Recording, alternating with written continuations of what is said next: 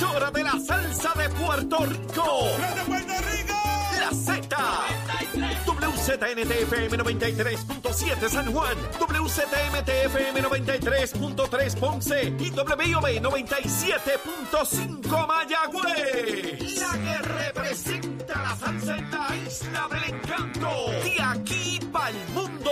A través de la aplicación La Música Z93. Tu, tu emisora nacional de la salsa. De regreso y comenzando nuestra segunda hora aquí en Nación Z Nacional, mis amigos. Tenemos ya al senador William Villafañe con nosotros, pero antes a los titulares con Emanuel Pacheco. Buenos días Puerto Rico, soy Emanuel Pacheco Rivera informando para Nación Z Nacional en los titulares. El negociado de energía postergó una vez más la fecha límite para que Luma Energy entregue su propuesta para el presupuesto consolidado del próximo año fiscal. La nueva fecha para la entrega será el 15 de mayo, según una resolución emitida ayer lunes. Junto con su propuesta, Luma debe entregar todos los documentos de apoyo que sustenten las asignaciones presupuestarias de todos los componentes de la Autoridad de Energía Eléctrica, ordenó el negociado. En otras notas, la secretaria del Departamento de Transportación y Obras Públicas, Eileen Vélez Vega, informó que sobre 100.000 personas han tomado el examen de aprendizaje a través de Internet tras cumplirse dos años de haber presentado este servicio y exhortó a los ciudadanos a continuar utilizando estos servicios que ahorran tiempo y les facilitan los trámites gubernamentales. Por otra parte, el director ejecutivo de la región norte de la Autoridad de Acueductos y Alcantarillados, José Rivera Ortiz, anunció ayer lunes el cierre temporero de un tramo de la carretera PR 696 en Dorado, desde la rotonda de los Delfines hasta la rotonda frente al Dr. Santel Hospital Orlando Health para reparaciones. Hasta aquí los titulares, les informó Emanuel Pacheco Rivera. Yo les espero en mi próxima intervención aquí en Nación Z Nacional, usted sintoniza a través de la emisora nacional de la salsa Z93. Estás con Nación Z Nacional por el Habla Música y Z93. Estamos, en Nación Z Nacional, mis amigos, a través de Z93, la emisora nacional de la salsa, la aplicación La Música y nuestra página de Facebook de Nación Z y aquí con el senador William Villafañe. William, saludos, buen día. Saludos para ti, Leo, para Chero, para Emanuel y para todo el pueblo de Puerto Rico. ¿Todo bien? ¿Todo tranquilo? Muy bien, gracias a Dios. ¿Hay sesión? ¿No hay sesión esta semana? ¿Cómo Hoy tenemos cosa? sesión. Ah, hoy hay sesión. ¿A qué hora? ¿En la tarde están reunidos? A la una de la tarde. ¿O algo importante que debamos reseñar? No, en la, el, por lo menos en, en el calendario, ¿verdad? No, no son medidas controversiales. O sea, que todo lo que hay allí a favor de todas las medidas. A favor Yo aprendí a decir de eso todo. allí, a Casi. favor de todas las medidas. Casi, casi, casi de todo, casi de todo. Eh, recuerdo al buen amigo Harry Luis Pérez, que era representante por muchos años, muchos años del área oeste de- Rojo. por allá. Muy pintoresco, yo le, le tenía mucho cariño y desarrollamos una amistad eh, enorme, ¿no? Y, y me decía, Leo, ¿cómo hay que votar aquí? Harry, tú no sabes, tú eres popular, tienes que votarle en contra a todo lo que plantea el PNP aquí. Y nos reíamos muchísimo con eso, ¿no? Buen amigo, este, eh, que, que descanse en paz, buen amigo Harry Luis Pérez. Conocí a su hijo hace un tiempo atrás. Llegué a conocerlo, llegué a conocerlo en- a Popular, finales de los popular, 90. popular, popular. Mismo. Eso era de los genuinos. A mí me encantaba hablar con él porque pues tienes la oportunidad de saber. Harry tenía ese elemento de sabiduría de pueblo, Sí. de, de- de la calle, de la gente de a pie, que, que es tan importante y que a mí me gusta siempre saberlo, ¿no? Cono- conocer, ¿no? Si- si- la idiosincrasia y, y el pensar. Pero bueno, este, William, votación del Partido Popular el pasado domingo. Eh, todavía no sabemos el resultado. Ya son las nueve. Está comenzando ahora mismo el recuento de votos. Van papeleta a papeleta. Una papeleta sencilla, ¿verdad? Una crucecita ahí, más nada. Sí. Y no, no creo que haya mucho inconveniente. Bueno, bueno, es verdad, es verdad. El caveat es importante. Bueno, es verdad. William, retiro lo dicho. Ya sabremos qué, qué- qué es controversial o no. Pero por lo menos 800 y pico de papeletas añadidas a mano podrían ser ya eh, lo que determine quién Sí. finalmente bueno, prevalece. bien probable que esos añadidos a mano, gran parte de ellos no cualifiquen o porque no estaban inscritos o porque simplemente no tenían el derecho al voto. Etcétera. Típicamente el, el añadido a mano, pues porque no estás en la lista do- al lugar donde fuiste a votar. Eh, y sí, tendrán que ser adjudicados. Mm. Eh, mm, lo, lo que uno debe esperar en, en algo como eso es que no haya mucha variación de Mm. lo que es precisamente la votación.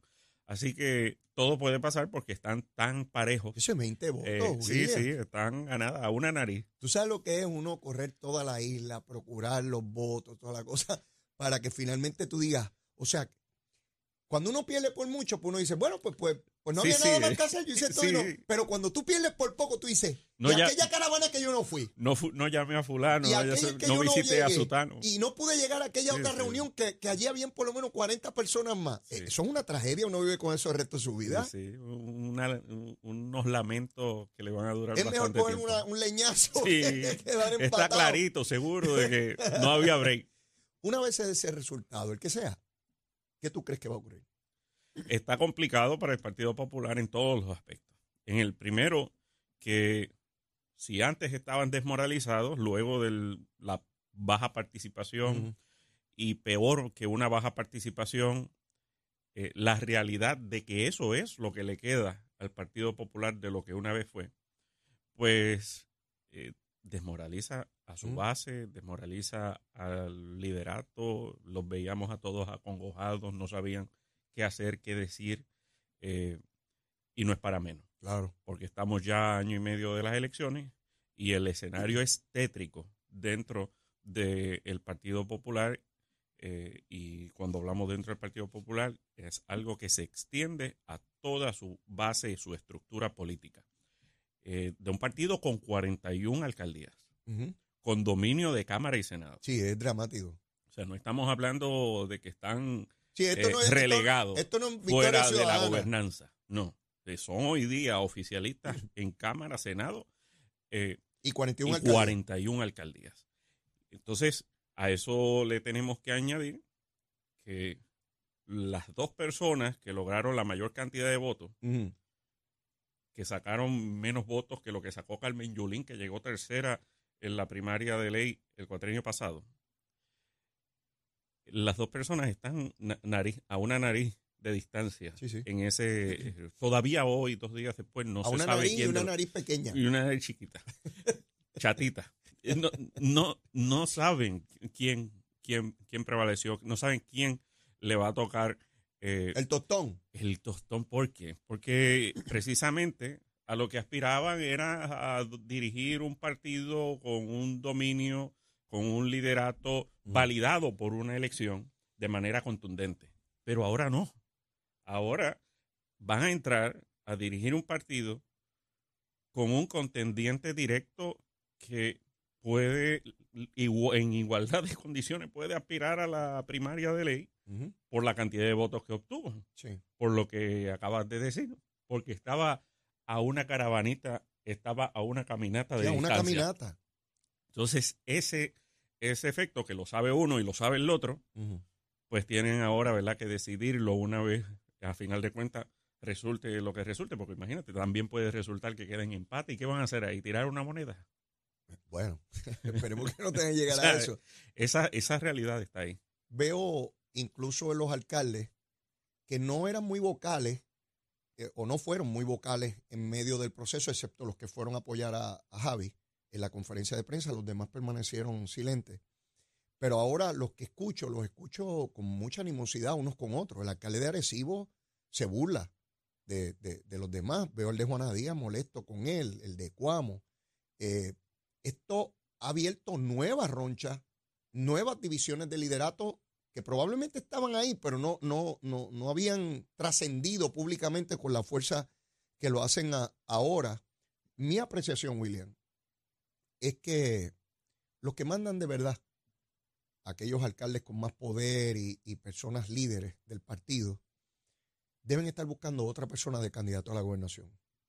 Yo me temo que figuras como Bernier, Alejandro García Padilla y, y Charlie Delgado Altieri son figuras que deben estar buscando. ¿Por qué te digo esto? No porque crean que cualquiera de ellos puede ganar, William, no, no, no. Me explico.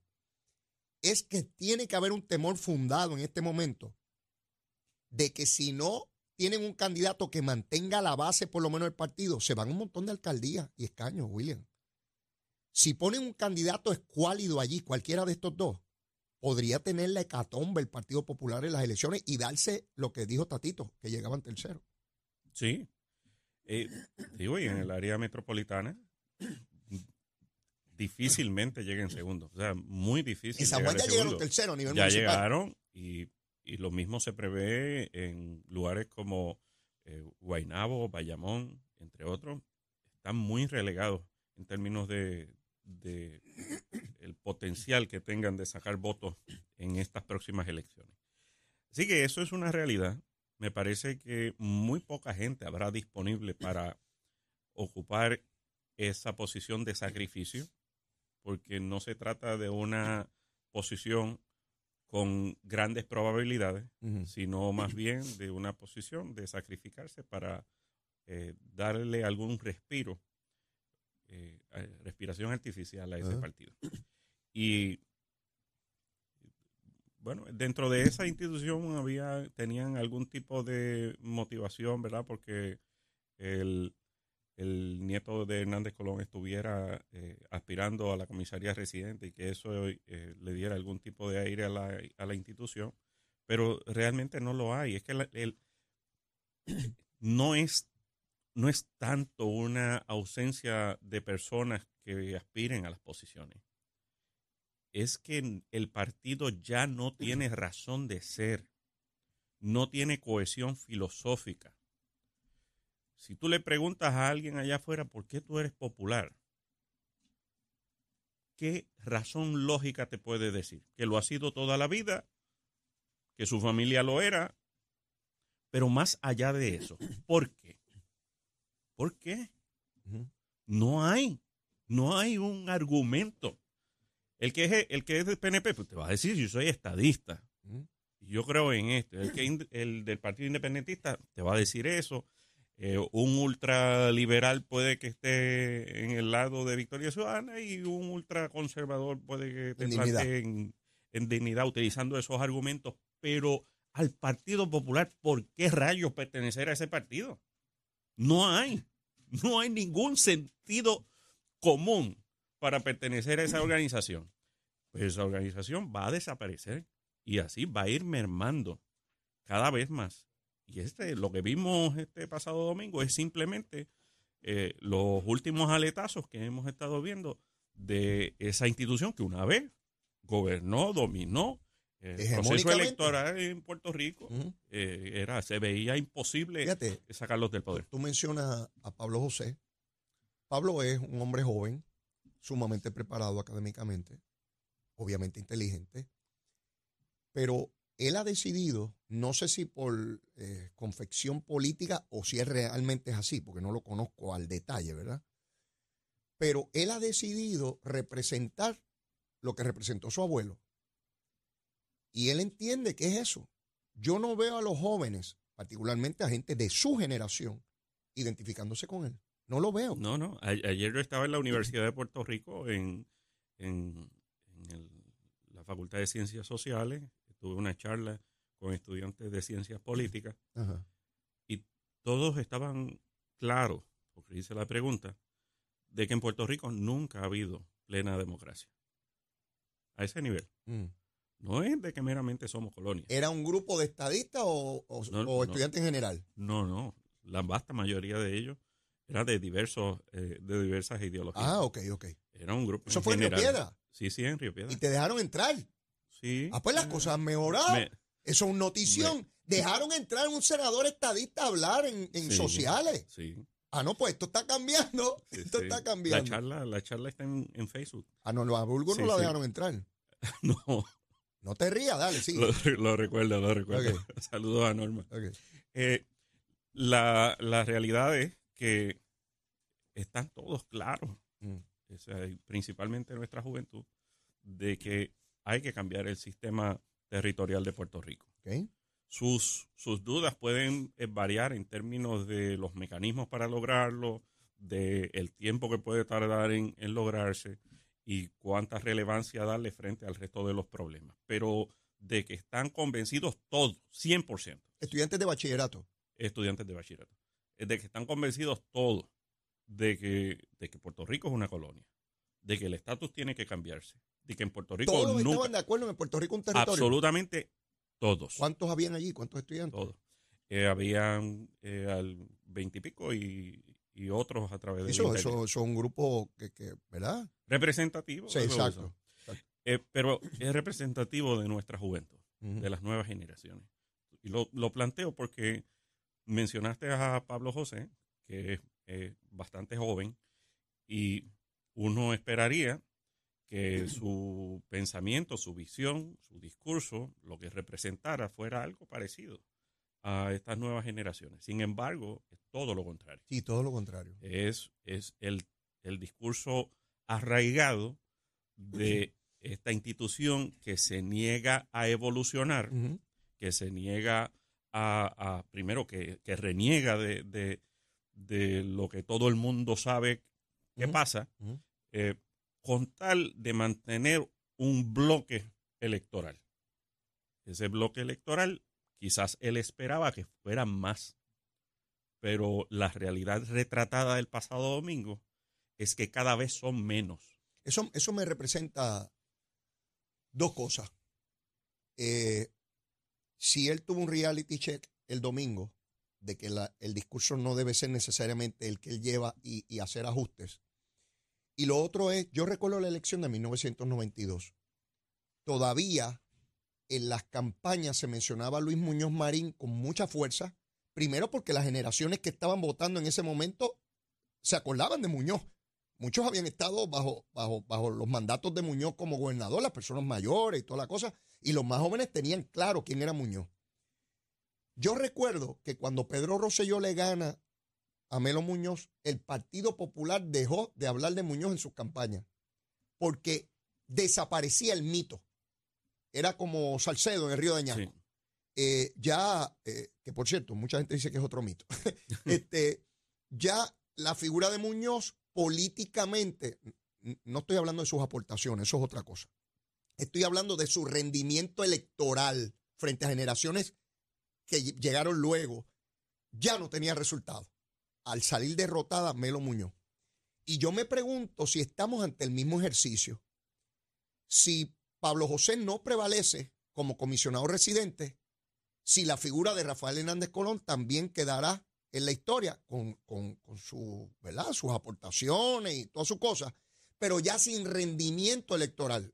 Que le pasa a todo el mundo, no es porque sean populares, pasa lo mismo con Pedro Rosselló y Carlos Romero Barceló. O sea, no, no estoy hablando de que es una cosa particularmente de ellos, pero esta cosa de heredar el puesto, de que es el hijo de fulano, es el nieto de sutano, pues yo me imagino que a muchos populares, particularmente los mayores, ven ese muchacho, digo, no debo decir muchacho, ¿verdad? Porque no, no me gusta, no me gusta hacerle a Pablo José lo que le hacían a Ricardo Rosselló. Ujú. Yo no voy a, a- a desmerecer a nadie, ni voy a subestimar a nadie, ni tratarlo de menos por su edad.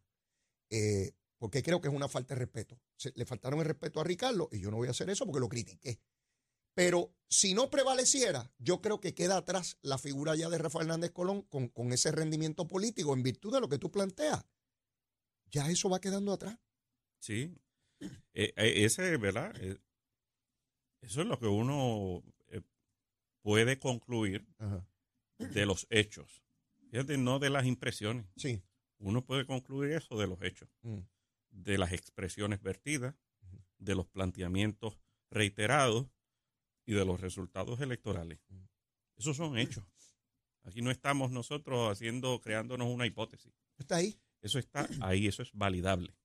Eh, y decir lo contrario, entonces, es, es recular el discurso.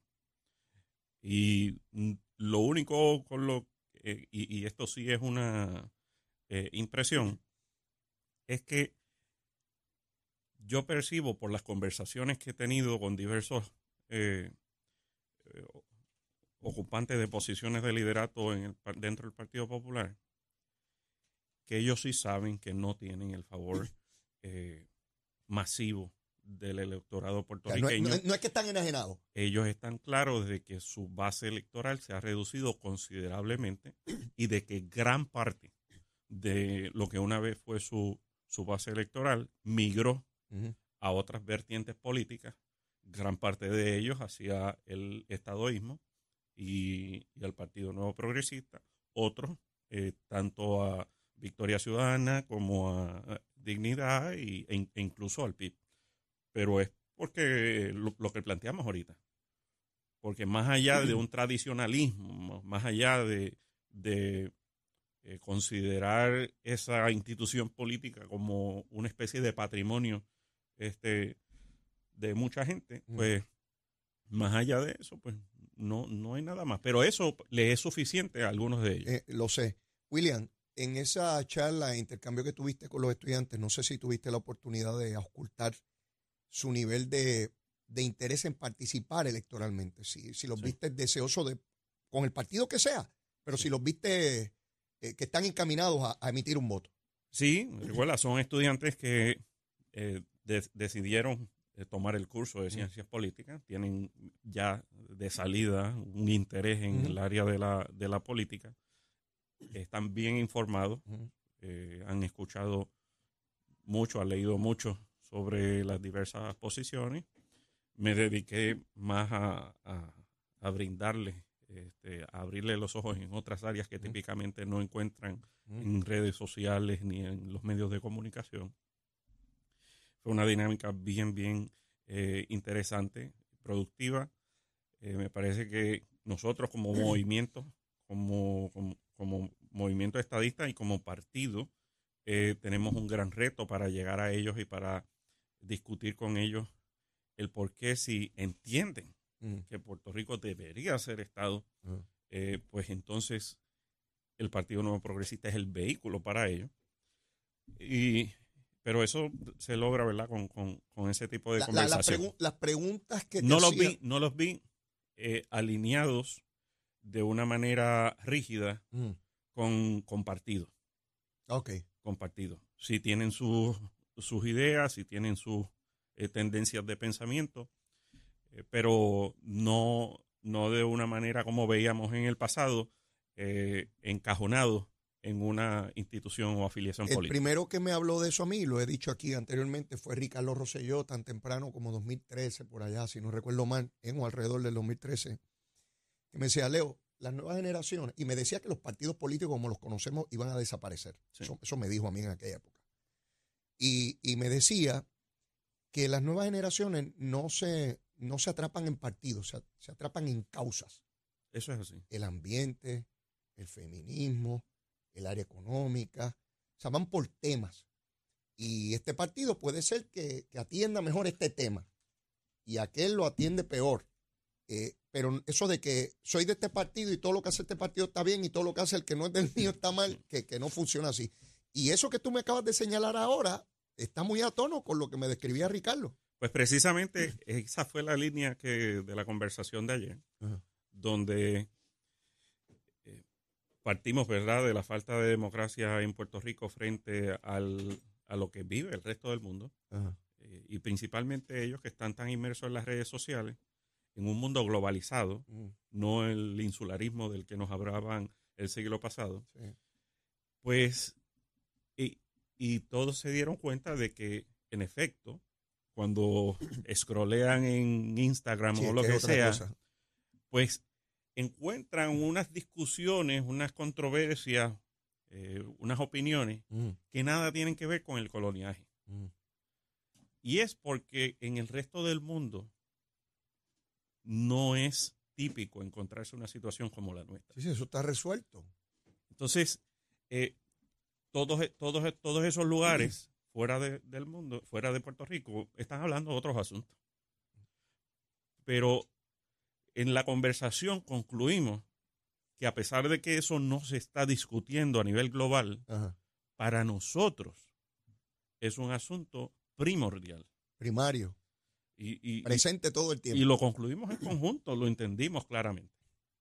Entonces, eh, ante el nuevo escenario donde hay estos nuevos movimientos políticos tratando de agigantar en nuestra discusión pública los aspectos eti- etiquetados, y digo etiquetados porque eh, hay, hay, hay otra realidad ahí, etiquetados como conservadores o liberales, la realidad, y también lo concluimos, era que nadie es 100% liberal Liberal o o conservador. 100% conservador. No funciona así. Y trajimos un simple ejemplo. Ajá. O sea, tú puedes tener a una persona que se, ya, se hace llamar conservadora, Ajá.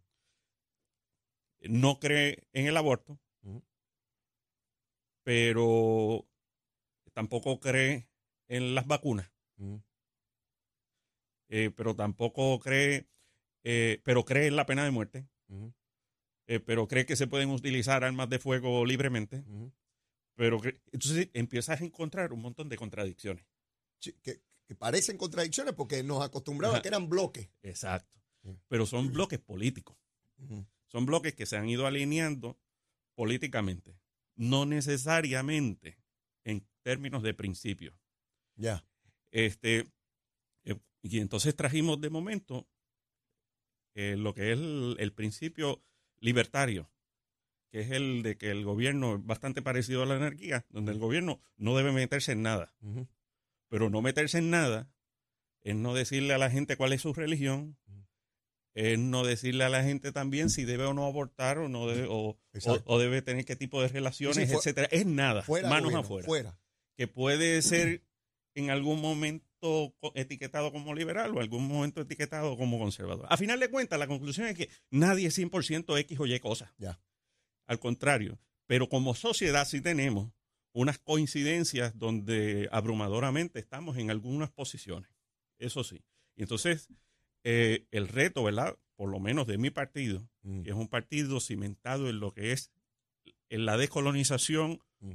a través de la admisión de Puerto Rico como Estado e integrar, integrar novela, formar parte del, del sistema federal, pues hay que eh, a- agrandar la casa para que ambos, ¿verdad? Los que se etiqueten en, en ambos lados de la moneda, pues puedan eh, formar parte. Oye, eso. Porque divididos no, no se llega a ningún lado. Estoy claro, mira dónde nos ha llevado toda la discusión de lo que ocurrió el domingo. Mira por dónde Sí, nos sí. hemos ido moviendo eh, en esta plática. Y cuando concluyes diciendo que hay que ampliar la casa y toda la cosa, mira cómo el PNP ha ido adoptando y tragándose lo que fue el discurso del Partido Popular de Centro, Sí. de que tenía que caber todo el mundo. Quiere decir que para descolonizar tiene que ir todo el pueblo, no importa cuáles sean las vertientes conservadoras, liberales, porque, porque es lo que va a conformar ese nuevo Estado de Derecho. No, no es, no es excluyendo. No, mira, Puerto Rico, en términos generales, en términos generales, Puerto Rico es una jurisdicción que atesora lo que típicamente se conocen como valores familiares, eh, fomentar lo que es la familia eh, y, y, que cada cual pueda practicar su religión. Y, es, es algo ¿verdad? bastante típico de nuestra sociedad Ajá. aún en la actualidad. Por otro lado, en términos económicos, es una jurisdicción que valora mucho el promover los derechos de los trabajadores. Sí. Entonces, tú, tú encuentras ahí elementos que típicamente están separados en, en las etiquetas de liberales y, y conservadores. Sin embargo, eh, son un reflejo íntegro de nuestra sociedad. Entonces, el Partido Nuevo Progresista, si quiere este, eh, mantener la cohesión del sector estadista como un todo, pues tiene que ampliar eh, y enfocar en integrar todas esas perspectivas dominantes. Y eso es parte del ejercicio eh, electoral. Claro, uno tiene que creer en ello, eh, y eso es, eso es fundamental, pero también eh, practicarlo. El- el- nues- nuestro, nuestra causa estadista, sobre todo, se fundamenta en un derecho humano, en un derecho civil, y al punto de que integramos, por recomendación del exgobernador Carlos Romero Barceló, el, el concepto de la igualdad. Y ese concepto es bien grande. Uh, enorme. Es un concepto bien grande que no se ciñe solamente a lo que es la, eh, la relación política con los Como Estados decía Unidos, Carlos, sino en todos los aspectos muy de la difícil vida. oponerse al planteamiento de igualdad. Es demasiado poderoso. Sí. Tenemos que ir a una pausa, William, pero luego de la misma comenzamos con tu recomendación de almuerzo y seguimos porque nos queda cañaveral que quemar. Llévatela. Buenos días, Puerto Rico. Soy Emanuel Pacheco con el informe sobre el tránsito. A esta hora de la mañana ya ha comenzado a reducir el tapón en la mayoría de las carreteras principales del área metro. Sin embargo, aún se mantiene congestionada la, la autopista José de Diego desde el área de Bucanán hasta el área de Atorrey en la salida hacia el Expreso Las Américas. Igualmente la carretera número 2 en el cruce de la Virgencita y en Candelaria en Toabaja y más adelante entre Santa Rosa y Caparra. También la 165 entre Cataño y Guaynabo en la intersección con la PR22, la PR5, así como algunos tramos de la 167 y la 199 en Bayamón, también la 176, 177 y la 199 en Cupey, y la autopista Luisa Ferré entre Montilledra y la zona del Centro Médico de Río Piedras y más al sur en Caguas, y la 30 desde la colindancia de Juncos y Gurabo hasta la intersección con la 52 y la número 1. Ahora pasamos al informe del tiempo. El Servicio Nacional de Meteorología pronostica para hoy la entrada de aguaceros desde el sureste. Desde horas tempranas en la mañana y en la tarde, estas lluvias estarán llegando hacia el noroeste, trayendo tronadas aisladas. Los vientos estarán del sureste de 10 a 20 millas por hora con variaciones a causa de la brisa marina y las temperaturas alcanzarán los bajos 80 grados en las zonas montañosas y los 90 grados en las zonas costeras con índices de calor que estarán superando los 100 grados. Hasta aquí el tiempo les informó Emanuel Pacheco Rivera. Yo les espero en mi próxima intervención aquí en Nación Z Nacional que usted sintoniza a través de la emisora nacional de la salsa Z93.